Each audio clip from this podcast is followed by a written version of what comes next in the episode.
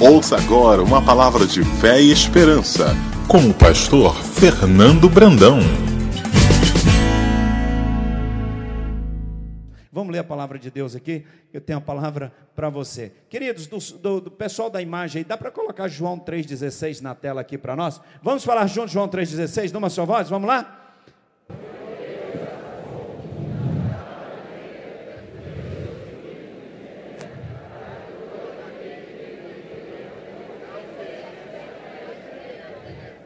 Ou mais ou menos. Olha só, só os, só os flamenguistas, vamos lá?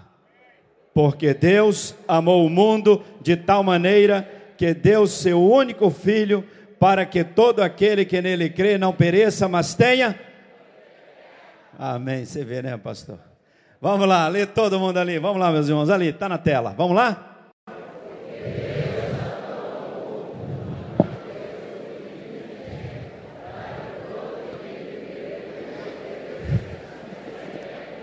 Amém. Deus nos ama. Deus nos ama. A Bíblia tem muita coisa linda, mas a mensagem bíblica é uma só. Só tem uma mensagem na Bíblia. Em toda ela, todas as histórias, todas as narrativas, só tem uma mensagem: Deus nos ama. A Bíblia é o tempo todo Deus buscando se revelar, revelar o quanto Ele nos ama. Preste atenção numa coisa: Deus criou todas as coisas, Deus criou os céus, criou a terra, Deus criou tudo na natureza e criou o ser humano, criou você, criou a nossa espécie, a espécie humana, dotada de inteligência, de sabedoria, de capacidade de decidir e de capacidade de se relacionar com Ele, de interagir com Ele, de ter comunhão com Ele e de viver na presença dEle. O ser humano ele foi criado para estar se relacionando com Deus, para glorificar a Deus. Foi criado à imagem e semelhança de Deus. Quando Deus arquitetou esse projeto chamado ser humano, ele foi projetado para se relacionar com Deus. Ele foi projetado para um objetivo específico da sua existência, ter comunhão com seu Criador. E esse ser humano foi criado nessa perspectiva na qual ele só se realiza plenamente tendo relacionamento, tendo comunhão com seu Criador, com Deus. O ser humano, ele tem algo na sua criação, na sua alma, que ele só encontra a plenitude de vida em Deus. O ser humano afastado de Deus é problema. O ser humano afastado de Deus, ele está fora do seu habitat natural. O anormal é o ser humano afastado de Deus, porque o normal seria ele tendo comunhão com Deus, porque este foi o objetivo para o qual Deus o criou. O ser humano afastado de Deus, ele é medroso, inseguro, cheio de fobias, cheio de insegurança, de ódio. O ser humano, ele é perigosíssimo. É só olhar como anda o planeta Terra. O problema do ser humano é que ele está fora do projeto original, do objetivo para o qual Deus o criou. O ser humano se afastou de Deus. O ser humano é como um peixinho. Se tirá-lo de dentro d'água, ele morre.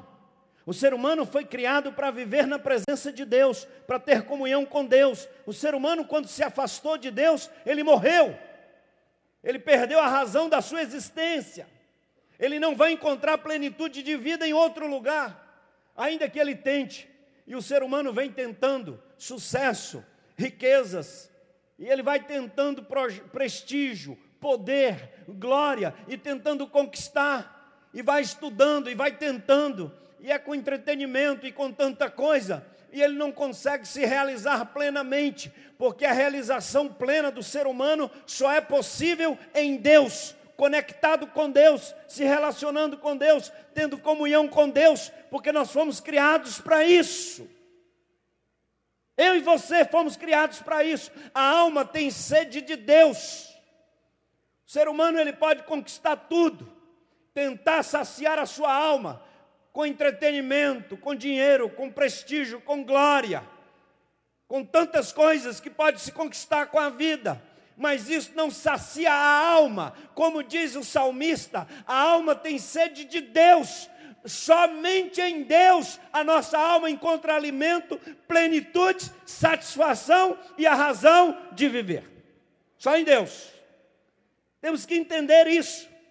E a humanidade vai se debatendo, tentando achar o caminho de casa, se reencontrar, porque está afastada de Deus, desconectada. O nosso fio, né? A nossa conexão, hoje é tempo de, de internet, né? Só fala em conexão, conectado, está no ar, não está no ar. Enfim, o homem, o ser humano, ele precisa estar conectado em Deus. Se ele não estiver conectado em Deus, ele está perdido. Ele não consegue viver plenamente o projeto de Deus para a sua vida. Muito bem, mas olha só, Deus projeta isso, porque Ele nos ama. Ele nos criou porque Ele nos ama, Ele, ele criou um ser para se relacionar com Ele numa relação fundamentada no amor. Ele nos ama. Só que num determinado momento da nossa história, bem lá no início, a nossa espécie ela foi interceptada pelo reino das trevas, pelo diabo, e levantou-se várias questões sobre o projeto de Deus. Lá em Gênesis 3, o diabo questiona o que, que Deus falou para vocês, qual é o projeto de Deus.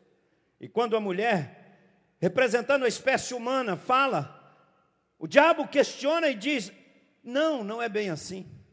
Deus não falou toda a verdade para vocês, Deus não tem o melhor para vocês, Deus não ama vocês. Mas eu tenho o melhor para vocês, eu tenho um projeto melhor para vocês, eu amo vocês. Deus omitiu de vocês, mas eu não.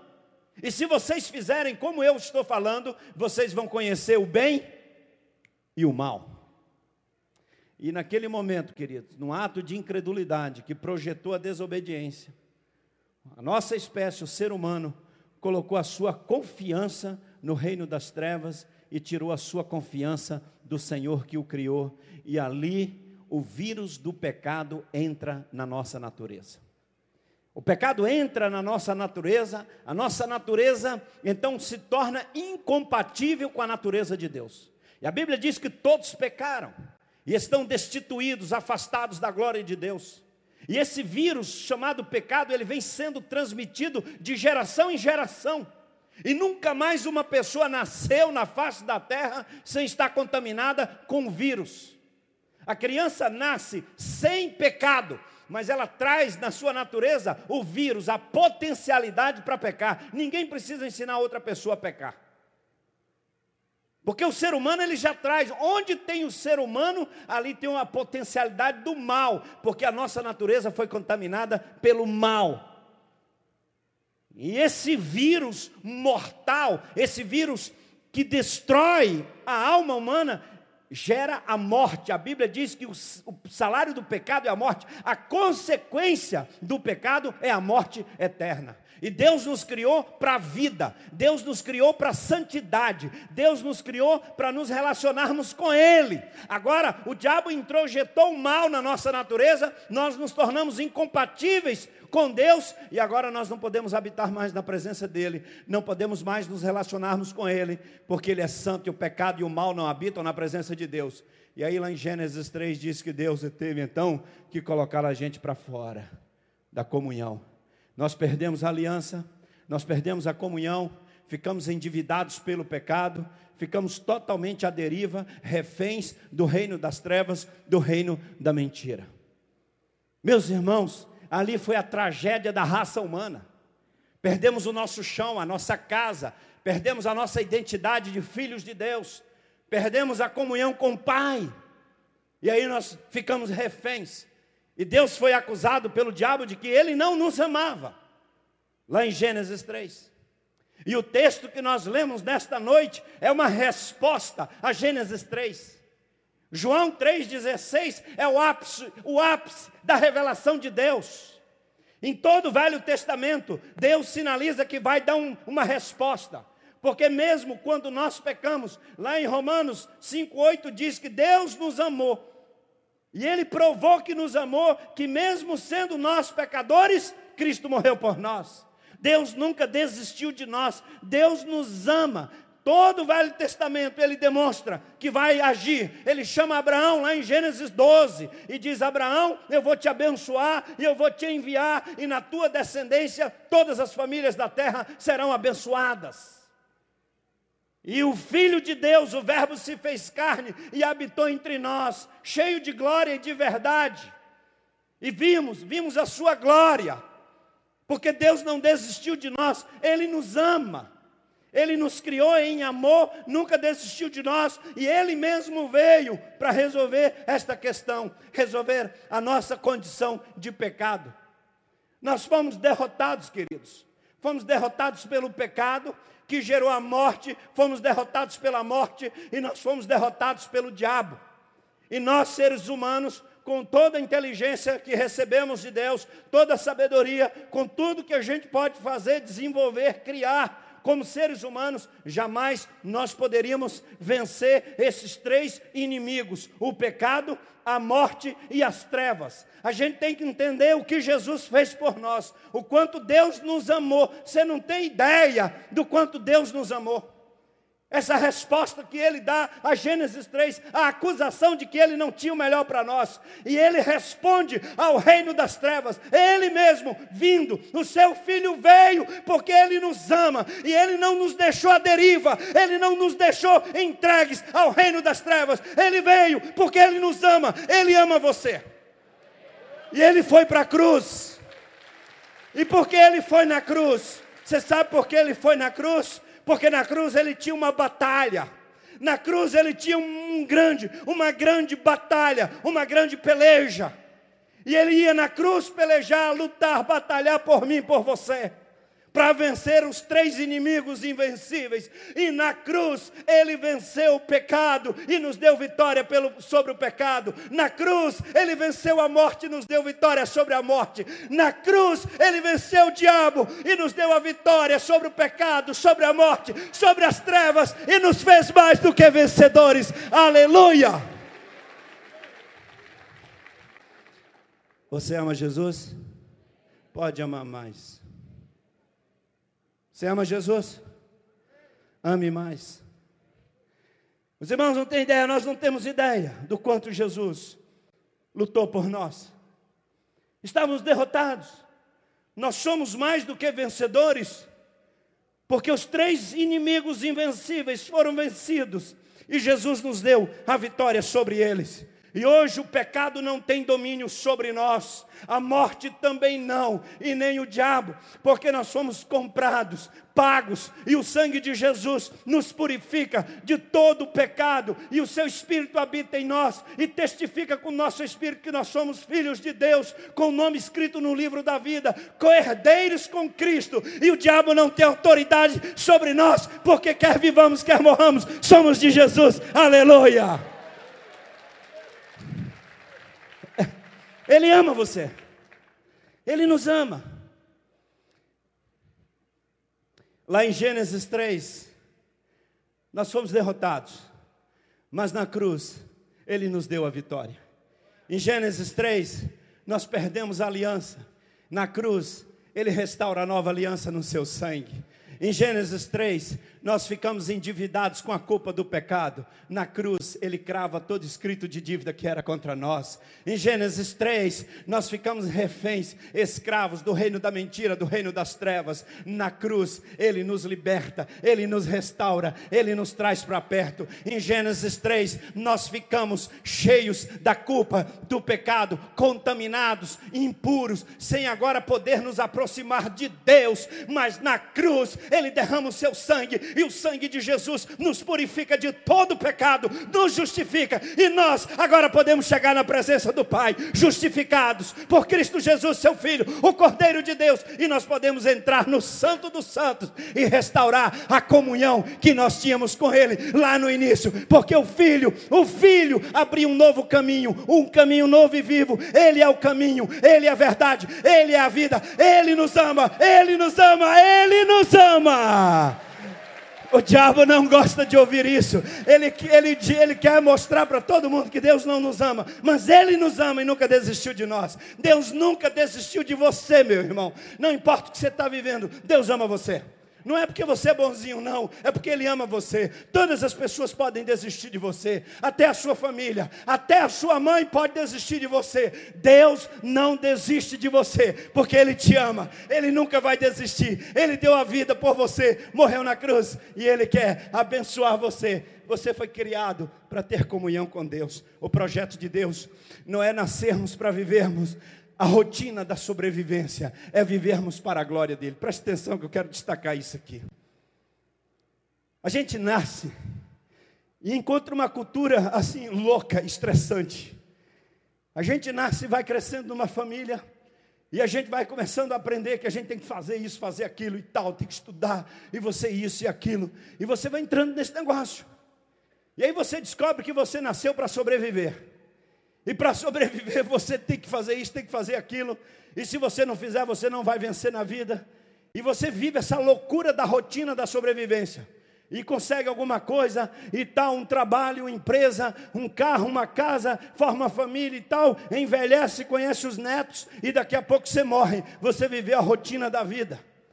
Mas olha, Deus não nos criou para viver só a rotina da vida. Deus nos criou para o louvor da sua glória. A razão da nossa existência não é vencer na vida, na rotina da vida. A razão da nossa existência é viver para a glória de Deus.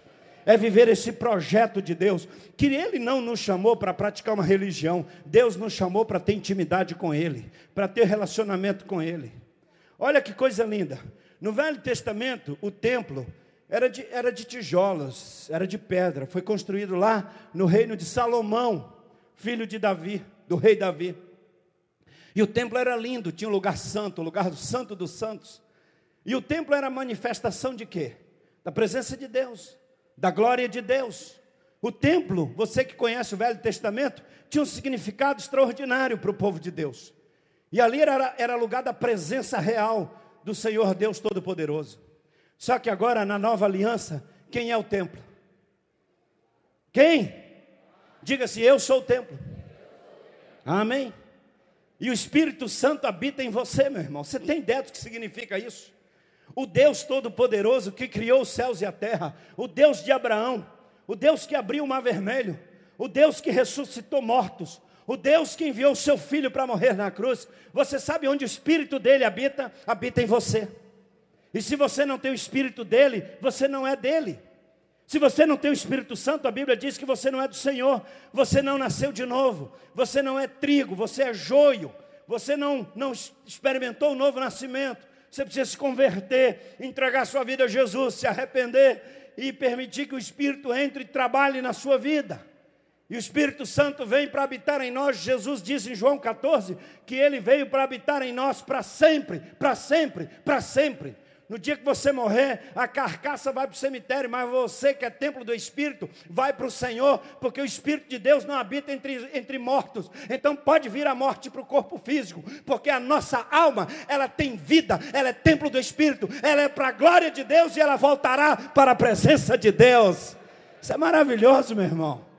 Você acordar amanhã, segunda-feira, e notícias, sempre tem notícias ruins na televisão, tanta notícia, não importa o que vem, é importante é o seguinte: amanhã cedo, antes de você acordar, Deus já te abençoou, porque a Bíblia diz que a misericórdia do Senhor se renova nas nossas vidas todas as manhãs. Amanhã, quando você abrir o olho, você já pode dizer obrigado, Senhor, porque o Senhor já te abençoou com a sua misericórdia, e você é templo do Espírito de Deus, Ele habita em você, e se Deus habita em você, a sua vida como templo é lugar da presença de Deus, lugar da glória de Deus, lugar da revelação da glória de Deus, e você pode dizer para as pessoas: você quer conhecer Deus? Olha para a minha vida, você quer conhecer a glória de Deus? Olha para a minha vida, você quer saber como é que é relacionamento com Deus? Olha para a minha vida, porque a minha vida é templo do Espírito do Deus Todo-Poderoso, e tanto faz viver como morrer, eu sou dele, o que eu penso, o que eu falo, as minhas, os meus projetos estão todos relacionados com o Espírito de Deus, e eu não cultuo a Deus eventualmente quando vou lá no templo, a minha vida é um culto ao Senhor, porque o Espírito de Deus habita em mim, e eu vivo para a glória de Deus.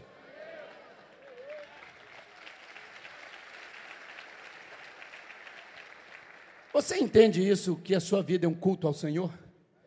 E que a gente, a nossa cultura latina é assim: eu vou lá na igreja para adorar a Deus. Isso é bom. estarmos juntos aqui celebrando ao Senhor com alegria, vibrando, glória a Deus. Agora, meu irmão, minha irmã, quando a gente termina aqui, a nossa vida continua sendo um culto ao Senhor, porque nós somos templos do Espírito de Deus, Ele habita em nós, e Ele então, Ele vai nos usar e a nossa vida, o que a gente pensa, o que a gente faz, o que a gente projeta, os planos no trabalho, na escola, na universidade, nos nossos negócios, tudo que nós fizermos, a nossa vida é um culto ao Senhor. Então amanhã, espalhado pelo Rio de Janeiro, haverá milhares de templos onde o Espírito de Deus habita e as pessoas verão a glória de Deus na sua vida e adorarão ao Senhor, porque Ele nos enviou para revelar a sua glória. Vocês estão entendendo? Eu embalei aqui, fui só na introdução até agora. Mas entenderam direitinho? Entender essa teologia bíblica da salvação, do Espírito de Deus, e entender a teologia da missão, porque quando nós pecamos, Deus se tornou missionário. Olha que coisa, irmãos. O nosso Deus é um Deus missionário, ele está em missão desde o dia que nós pecamos. Deus começou a trabalhar para nos resgatar, para nos buscar. É incrível isso. E ele enviou seu filho, seu filho veio buscar e salvar o que estava perdido. E ele enviou seu Espírito Santo para habitar em nós. E o Espírito dele habita em nós porque ele nos ama. E a finalidade do Espírito dele em nós é que o Espírito produzisse uma nova vida e restaurasse a nossa vida e nos trouxesse para perto dele. Agora ele nos deu poder pelo seu espírito para nós ministrarmos na vida de outras pessoas. Mas na verdade, quem quer ministrar na vida de outras pessoas é o espírito de Deus. E ele quer usar você para abençoar outras pessoas. Ele quer usar você para abençoar as pessoas lá no seu trabalho, na sua escola, no seu bairro, no seu prédio. Deixa eu contar uma história para vocês. Quando eu fui pastor em Belo Horizonte, fui pastor muito novo. Fui pastorear uma igreja. E tinha ali vários diáconos que me ajudavam. Eu, garoto ainda, 21 para 22 anos. E tinha um moço entre aqueles diáconos, 72 anos. Um homem precioso, um homem de Deus. Aquele homem um dia entrou na minha sala e disse assim: Pastor, eu tenho uma notícia para o irmão. Eu fui no médico, fiz uns exames e o médico disse que eu estou com leucemia. Eu falei para ele assim, meu irmão, leucemia é leucemia. O irmão tem ideia do que é leucemia? Ele falou, é mais ou menos, pastor. Eu falei, meu irmão, esse negócio é câncer, esse negócio mata. Ele falou, mas Deus está no controle, pastor. Aí eu falei para ele o que, que o médico disse. Ele disse para mim que eu vou ter que fazer mais exames vou ter que ficar internado na Santa Casa de Misericórdia uma semana e fazer um negócio, uma tal de quimioterapia. E eu saio, fico um tempo, depois volto lá. E eu disse, irmão, tem ideia do que é quimioterapia? Ele falou, não tem não. Eu falei, meu irmão, esse negócio é violento. 72 anos de idade como irmão, leucemia, quimioterapia, esse negócio mata. Ele falou, mas não tem problema não, pastor, Deus está no controle. E quanto mais eu tentava chamar a atenção dele para a gravidade do problema, ele dizia para mim: Deus está no controle, pastor. Eu olhei para o rosto dele, eu percebi que já estava um pouco pálido. Eu pensei comigo: esse irmão não vai durar muito. Ele foi internado na Santa Casa, lá em Belo Horizonte, para fazer a tal quimioterapia. E eu fui visitá-lo naquela primeira semana. Quando eu cheguei, ele estava sentado numa cama, cama alta de hospital, com a Bíblia aberta entre as pernas, lendo. E quando ele me viu na porta, eu fui entrando naquele quarto, tinha mais duas pessoas no quarto. Ele desceu da cama e disse para mim assim: Ok, pastor, aquele ali já entregou a vida a Jesus. E esse aqui eu estou orando por ele. Hoje eu já fiz culto aqui com os médicos, os enfermeiros, li a Bíblia, cantamos e oramos. E amanhã vai ter mais. Vem cá, pastor, me puxou para o corredor e mostrou aquele corredor imenso da Santa Casa. E ele falou, pastor, passei em todos os quartos. Passei em todos, orei em todos os quartos, deixei folheto, preguei o evangelho. O do 18, pastor, aceitou Jesus. Do 23, aceitou Jesus. O do 26, estou orando, pastor, vai aceitar Jesus. Pastor, não falei para o senhor que Deus estava no controle? Olha a bênção dessa leucemia. Deus me trouxe para ser missionário aqui no andar do câncer da Santa Casa. Pastor, tem um tanto de gente aqui que vai morrer, não vai voltar para casa, não. Vai morrer aqui sem ouvir de Jesus. E Deus me abençoou com uma leucemia, com a quimioterapia, para me usar nesse lugar, para eu ganhar almas para Jesus. Olha que beleza, pastor. Deus me abençoou. Meus irmãos, eu entrei no quarto com ele.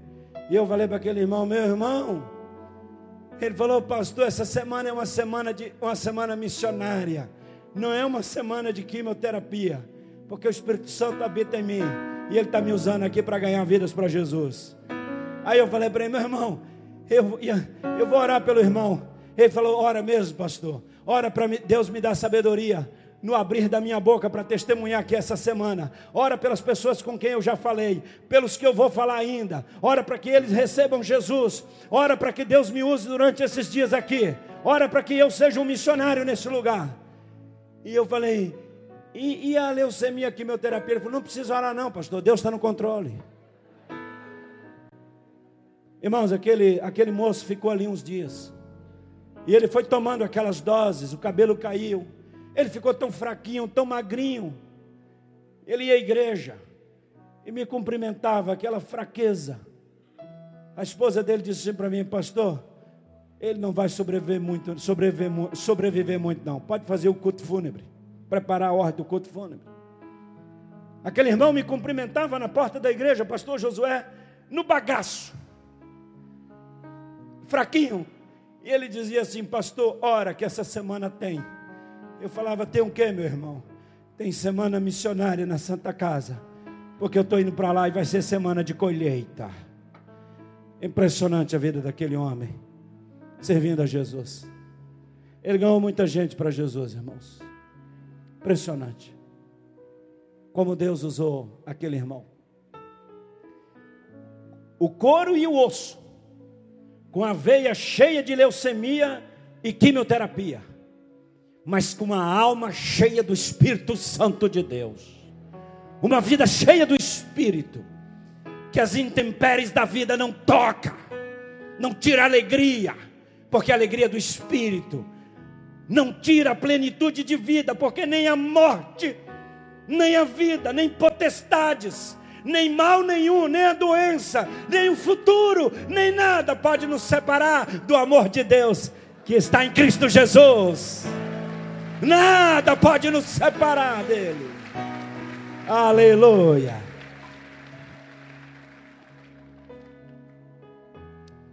Oh, meus irmãos, como é maravilhoso seguir a Jesus.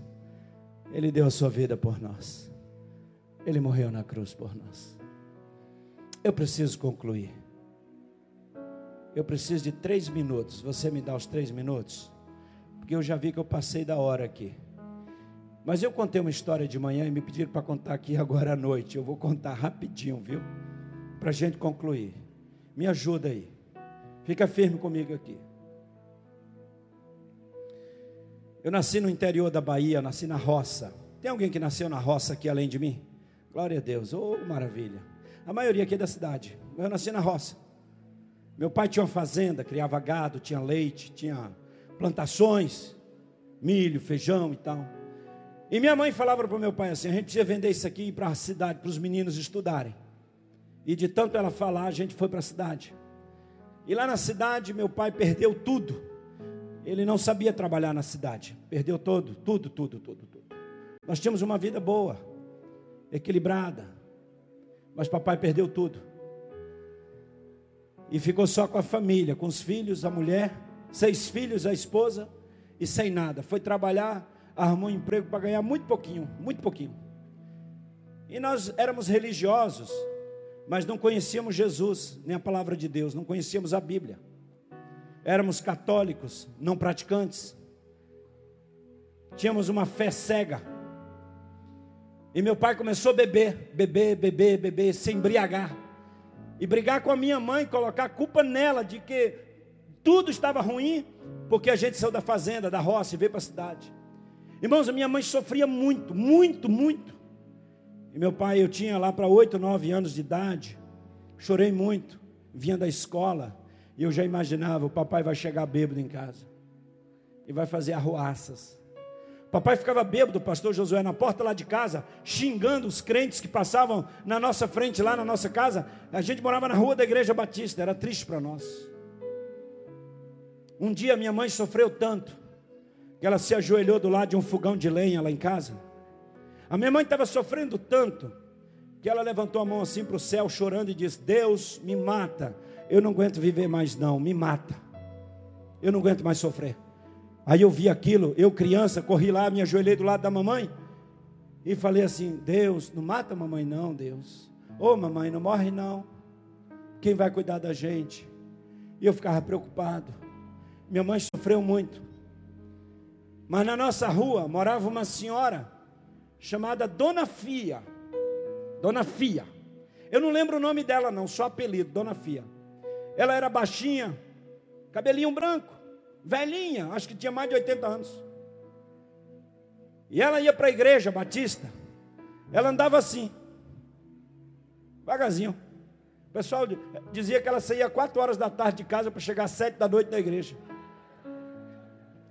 Aquela velhinha, o pessoal dizia que ela tinha um vestido só. Mulher simples. Aquela velhinha passava na porta lá de casa e ela fazia um negócio, ela parava na frente das casas das pessoas e orava. Um dia eu vi a dona Fia parou lá frente lá de casa e orou. Outro dia a mamãe estava na porta lá de casa. E a dona Fia parou e ensinou o Salmo 23, 1. O Senhor meu pastor nada me faltará. Ensinou para minha mãe. A mamãe começou a repetir aquilo lá em casa. Eu perguntei para ela, mamãe, onde você aprendeu isso? Ela falou, dona Fia me ensinou. E disse que isso é palavra de Jesus. E que a palavra de Jesus é boa para a gente. Outro dia ela passou e ensinou João 3,16, esse texto que a gente leu aqui. Porque Deus amou o mundo. E mamãe repetiu. E eu perguntei, mamãe, e essa veio de onde? Ela, Dona Fia. Dona Fia me ensinou e disse que é boa também essa. O 23,1 e o 3,16. Mamãe falando. Outro dia a Dona Fia passou lá em casa e deu uma Bíblia para a mamãe, faltando um tanto de páginas. Acho que só tinha um texto da Bíblia. Mas marcou lá no 23, Salmo 23. E mamãe, pouca leitura, quarta série primária da roça, com muita dificuldade ela ia lendo. Esperava meu pai sair para o trabalho, juntava gente lá e começava lendo ali. O Senhor é meu pastor e nada me faltará. Ia lendo para nós. E eu perguntei, mamãe, que livro é esse? Ele falou, foi Dona Fia que deu. Diz que é a Bíblia, é a palavra de Deus e que é bom para nós. E a mamãe leu o Salmo 23 para nós. Mas meu pai ficou sabendo, deu fim naquela Bíblia. E disse que lá em casa não era lugar de Bíblia, não. E encontrou Dona Fia na porta lá de casa, disse tanta coisa para ela. A Dona Fia nunca mais voltou lá em casa. Aí não tinha nem a Bíblia e mais nem a Dona Fia. Mas no coração da mamãe e no nosso coração tinha o 23:1 e o 3:16. E uma outra ocasião, o papai fez uma ruaça, uma confusão lá em casa, bêbado. Aí eu vi que a mamãe correu lá para a beirada do fogão e se ajoelhou, e eu pensei comigo, ela vai pedir para morrer. E eu vou lá pedir, porque ela pede para morrer, e eu peço para Deus para não matar a mamãe. Porque se ela morrer, com quem vai cuidar da gente? E aí eu vi a mamãe chorando de joelhos. E ela não estava pedindo para morrer, ela estava dizendo assim: O Senhor é o meu pastor, e nada me faltará. E eu me ajoelhei com ela e também comecei a dizer: o Senhor é o meu pastor e nada me faltará. Ele é o nosso pastor e nada nos faltará. E a mamãe disse: Deus nos ama, Ele nos ama e Ele tem uma resposta para a nossa família. Irmãos, aos 14 anos,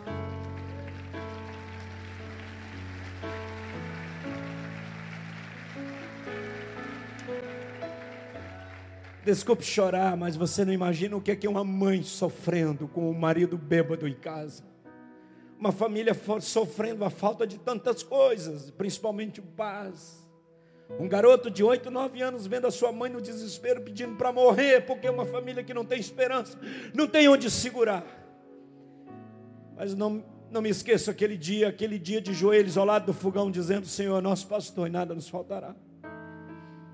Aos 14 anos eu fui à igreja batista, primeira vez, eu e meu irmão, entregamos nossa vida a Jesus.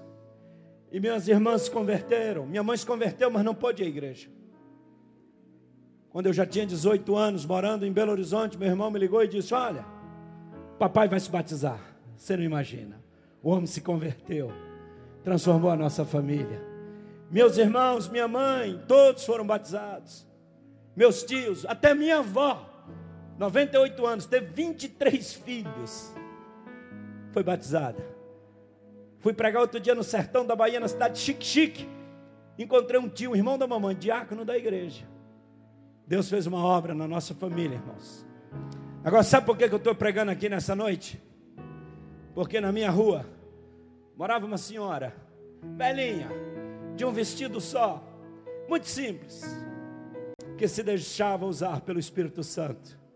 E ela foi um instrumento para Deus ministrar na nossa família. Deus quer usar você para ministrar na vida de muitas pessoas nessa cidade. Deus quer usar você para abençoar. E o Espírito de Deus habita em você porque Deus quer ministrar na vida de outras pessoas. Deus quer ministrar através de você. Deus é maravilhoso. Baixe sua cabeça, eu quero orar agora. Eu queria pedir que ninguém se mexesse agora. Eu só queria perguntar nessa noite. Alguém aqui quer entregar a sua vida a Jesus e seguir a Jesus? Pastor, eu quero seguir a Jesus. Hoje à noite eu quero fazer uma decisão de que a partir de hoje eu vou seguir Jesus. Levante sua mão bem alta assim. Eu quero seguir a Jesus. Quantas pessoas querem entregar a sua vida a Jesus nesta noite? Que estão afastadas, precisam se reconciliar. Deus te abençoe, querido. Você quer seguir Jesus mesmo? Sério? Amém? Deus te abençoe. Mais alguém? Você quer, querida? Deus te abençoe. Você também, Deus te abençoe. Você quer seguir Jesus, filha? Mas é para valer. Não é apenas para receber como Salvador, não. É para receber como Senhor também. Você vai se render e dizer assim: Senhor Jesus, eu desço do trono da minha vida, entrego a coroa e o cetro da minha vida. O Senhor vai sentar, sentar no trono da minha vida e eu vou descer e ser servo e o Senhor vai governar todas as áreas da minha vida. É isso que vocês levantaram a mão estão querendo fazer? Entrega total a Jesus, levante sua mão. Quem mais quer fazer essa decisão nessa noite? Você quer, querido? Você está entendendo o que é seguir Jesus? É entregar a sua vida, renunciar e dizer: a partir de hoje eu não sou mais senhor da minha vida, Jesus é o senhor da minha vida. Quem mais quer fazer isso? Levante sua mão, pastor. Eu quero seguir Jesus. Mais alguém? Levante sua mão bem alto enquanto a igreja ora. Você, eu queria convidar você. Você, filho, você quer seguir Jesus? Amém. Deus te abençoe. Mais alguém, levante sua mão bem alto. Pastor, eu quero seguir Jesus. Eu quero convidar você que levantou a mão, você que está entregando sua vida a Jesus, tomando uma decisão séria nesta noite. Você sabe do seu lugar, vem aqui que eu quero orar com você. Enquanto a igreja está orando, pode vir, pode sair do seu lugar e vir. Vem para a gente orar. Pode vir, é uma noite preciosa na sua vida, a maior decisão que você está tomando na vida a maior e melhor. E as pessoas da igreja vão te receber aqui. Pode vir, pode sair do seu lugar. Quantas pessoas querem entregar sua vida a Jesus? Pode cantar, pode cantar. Vou pedir para a igreja se colocar de pé. E as pessoas que querem entregar sua vida a Jesus, pode sair do seu lugar e vir, em nome de Jesus. Vamos adorar o Senhor. E você sai do seu lugar e vem. Pode vir, vem em nome de Jesus. Esse é o momento de entrega de vida a Jesus. Chega para cá. Pode sair do seu lugar e vir. O senhor quer seguir a Jesus? Pode vir, vem para cá. Toma conta dessa turma. Vem em nome de Jesus. Pode vir. Sai do seu lugar e venha. Pastor, eu quero seguir a Jesus. No centro do teu querer, que toda a vida, sem jamais te conhecer Tu és minha fonte, minha Vem em nome de Jesus. Minha herança. Deus ama você. Deus te ama. Vem de seu lugar e renuncia ao reino da sua vida. Entrega a Jesus.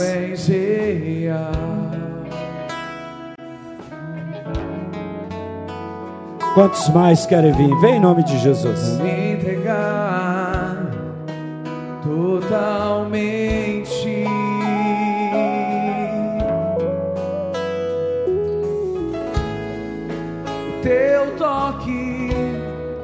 Abriu os os olhos do meu coração,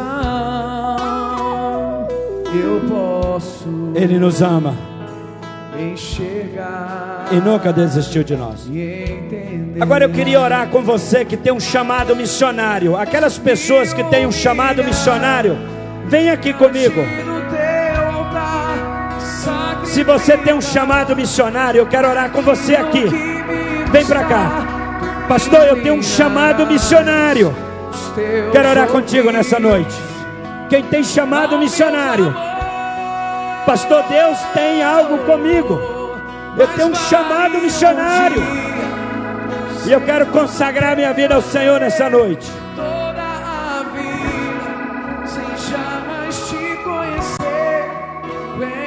minha fonte, minha colheita, Glória a Jesus. Pode vir, você que tem um chamado missionário. Agora olha aqui. Quando a gente tem um chamado missionário, a gente diz sim para Deus. A gente assina uma folha em branco e entrega para Ele, dizendo assim: Senhor, escreve aí o projeto que eu vou viver esse negócio. Eu estou disposto a pagar o preço. Você que tem um chamado missionário, se você pudesse ajoelhar para a gente orar, Pastor Josué vai nos abençoar agora, orando por você e pelas pessoas que entregaram sua vida a Jesus nessa noite. Oremos. Ó Deus, a gente está tão feliz de ver que todo o investimento feito para que cada um dessa igreja compreenda que o melhor lugar do mundo é no centro da vontade de Deus. Tem se concretizado na vida desses irmãos que vêm para o altar não para entregar uma oferta, para se entregar como oferta. Não para trazer um dinheiro, para trazer a própria vida. Deus, aqui estão as pessoas que estão dizendo: para onde o Senhor quer me levar? Pessoas estão dizendo: Senhor, me usa de uma maneira muito poderosa aqui enquanto eu não vou, mas pode mostrar para onde eu vou.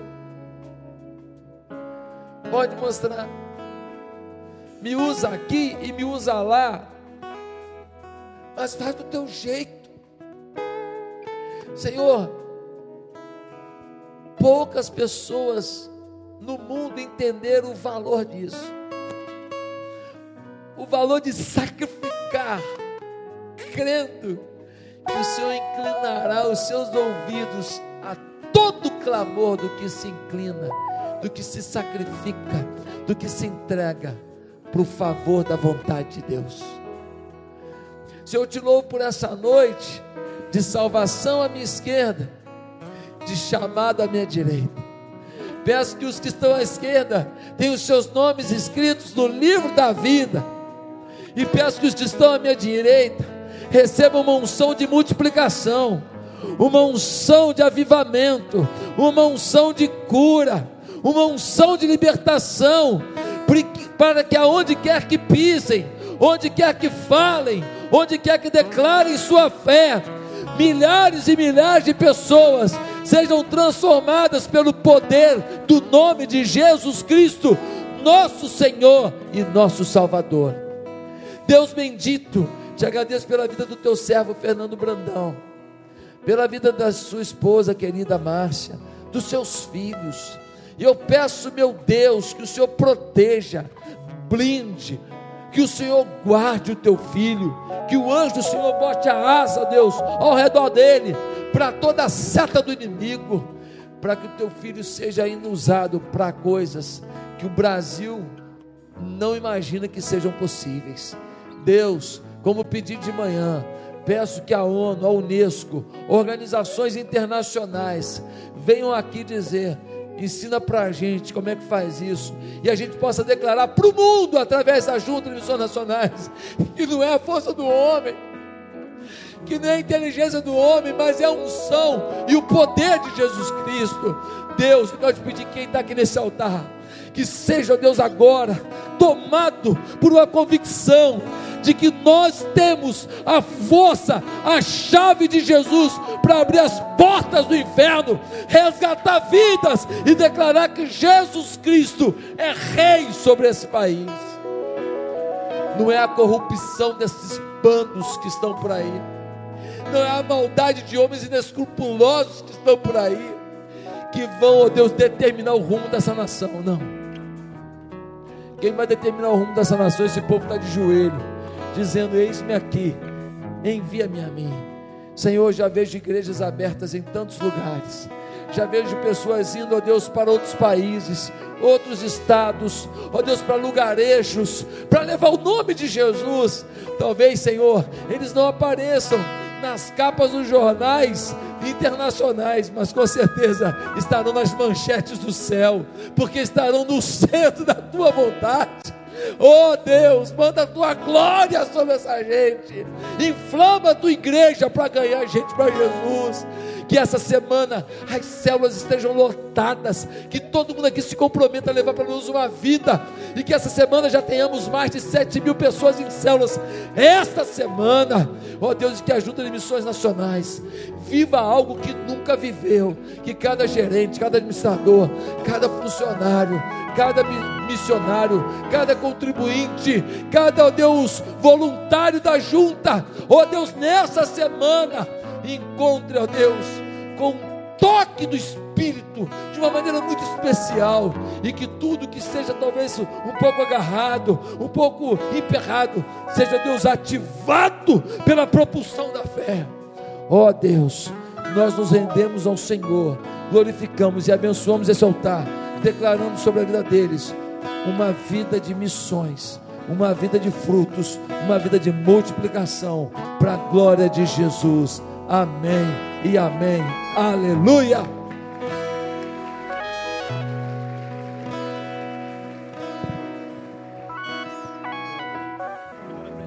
Queridos, olha aqui, ó. Ouve aqui você que está aqui à frente, vem para chamar. Olha só. Você é uma pessoa que tem que ter alguns cuidados. Eu um dia, eu era moleque, eu fui no acampamento de embaixadores do rei. É uma organização batista para garotos. Eu fui no acampamento. Chegou lá, fizeram um apelo missionário. Eu fui.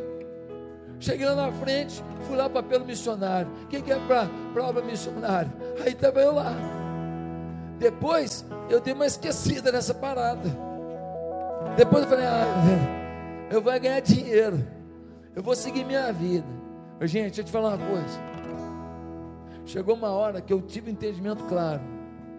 Se eu ganhasse um bilhão de dólares e eu fosse o mais famoso do mundo, e eu fosse o mais bonito do mundo, e eu tivesse o carro mais fera do mundo, e eu fosse aplaudido por todo mundo no mundo, eu ia ser infeliz se eu não fosse pastor. Não tinha jeito. Eu, até que eu tentei. Falei, não, eu vou, vou ganhar dinheiro. Eu falei para Deus, Deus, fica tranquilo que eu vou dar cada oferta. Só fica tranquilo, eu vou resolver o problema de missões. Deus falou, querido, não quero que você seja o ofertante, só. Eu quero que você seja a oferta. Você não vai ser feliz em mais nada na sua vida se você não for oferta. Eu já estou te afirmando isso.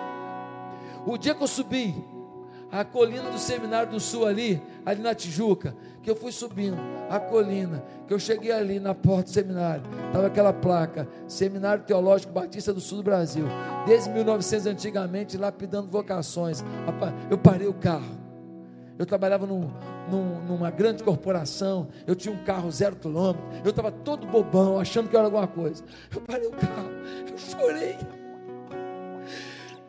chorei muito, Chorei, falei, Senhor, estou entrando aqui para fazer a prova do seminário. Só vou te pedir uma coisa. Se entrar dentro desse seminário, que eu não seja mais um. Você está achando que, que a sua carreira é lindona, bonitona? Um dia eu tive do seu lado aí, ó. Eu tive desse lado aí. Eu não troco a melhor condição que você tem pelo que eu vivo. Eu não quero nem saber quanto você tem na sua conta bancária, eu não quero nem saber quantos projetos você tem. Eu não troco a melhor condição que alguém tem aqui. Eu não troco seu cartão de seu cartão black aí. Eu não troco por que nenhum que você tenha pelo que eu vivo. Eu vivo alegre, sabe por quê? Porque um dia eu vou chegar diante do meu Salvador e falar, Senhor, eu sei que eu facilei para caramba, Senhor. Eu tentei. O melhor que eu fiz foi aí. E eu vou ouvir do meu Senhor. Servo, eu sei que você tentou. Porque se tem uma coisa que eu tenho certeza que eu vou poder falar para Jesus, eu tentei. Eu tentei. E você? Vai tentar mesmo? Então você bota a sua vida agora no altar de Deus, Todo-Poderoso, você ora por isso. Porque você que está aqui agora, você não vai ser feliz se você não estiver vivendo alguma coisa missionária. Pode ter certeza disso. Isso é coisa do Espírito, gente.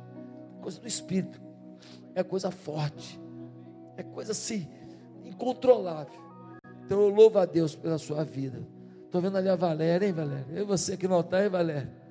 Lá de Tauá na ilha, hein? Meu Deus, hein? Quem diria? Olha aqui. Então é o seguinte, eu sei que está todo mundo falando assim, pastor, é a hora nove e meia. Eu sei, eu tenho, a culpa é dele, hoje não culpa ele, não culpa, não culpa a mim não. Hoje é dele, todo domingo sou eu.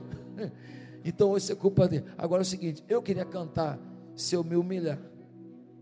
Quem está afim de cantar mais uma vez? Eu vou sair daqui hoje assim, ó, marchando em glória. Essa semana, meu irmão, ó, capeta vai fugir de mim, rapaz. Oh, os capetas vão fugir de mim. E a semana eles estão perdidos. Que a semana eu vou ganhar vida para Jesus. Eu vou encher célula de gente. Você também, amém? Gente, vamos botar 7 mil pessoas em célula essa semana? Nós estamos com quase 6 mil. Vamos botar 7 mil? Cada um levando um visitante. Vamos botar 7 mil. Quem aceita o desafio? Levanta a mão aí. Amém? Cada um levando um. Vamos botar 7 mil pessoas em célula essa semana. Vamos passar logo dos 7 mil. Não chegamos a 6, vamos passar dos 7. Em nome de Jesus, amém? Então, se eu me humilhar, só o refrão, vamos lá? Só o refrão depois. Se eu me humilhar diante do teu altar e sacrificar aquilo que me custar, tu inclinarás os teus ouvidos ao meu clamor. Mais vale um dia no centro do teu querer que vida sem jamais te conhecer. Tu és minha fonte, minha colheita, minha herança. Se eu me humilhar, se eu me humilhar diante do teu altar e sacrificar aquilo que me custar, tu inclinarás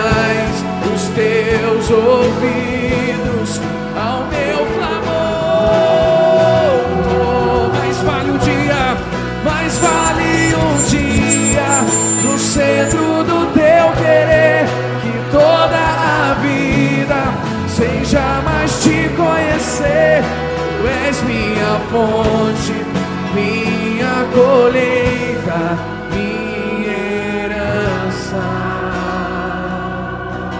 Meu Deus, é uma verdade, não é?